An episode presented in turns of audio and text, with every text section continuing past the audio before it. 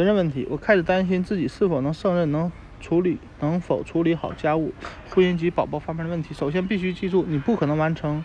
所有的事情，至少不可能把所有的事情做好。每一个妈妈都是都不是超都是超人，但即便最优秀的妈妈也只是普通人。很多新手妈妈想尽力做好所有的事，处理好工作，把家里安排的井井有条，保证冰箱里的食物充足，餐桌上均营养均衡，又是性感十足的伴侣和凯蒙妈妈，还能处理好各种突发事件，但最后都有意识才舍有舍才有得。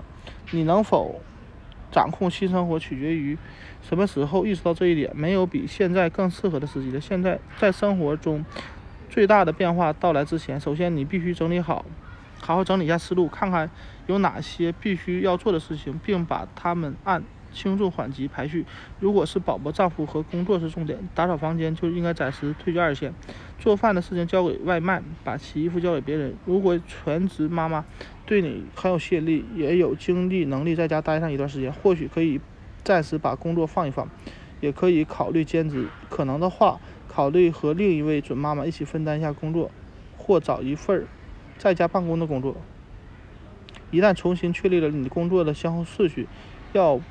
就要把一些不切实际的期望去掉，和一些有经验的妈妈交流一下，可以更快进入正轨。就像很多妈妈终究会发现的那样，没有人是完美的。你越想把事情所有事情做好，越不可能做到。而且在怀孕这段时间，你可能会把所有的事情搞砸，付出了全部努力，却发现床还没有铺好，洗干净的衣服没有叠起来，不及时做饭，只能叫外卖，化妆，化完妆还要 花时间卸妆，把目标定得太高。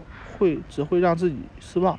一旦你下定决心要重新安排自己的生活，并且有人支持，就会很容易，就会容易些。大多数成功妈妈的背后都有一个好爸爸，他们不能不仅能和妻子一起平等分担家务，还是孕儿中积极的参与者的和同伴。他们会参与孕儿的方方面面，从换尿布、给宝宝洗澡到哄宝宝睡觉。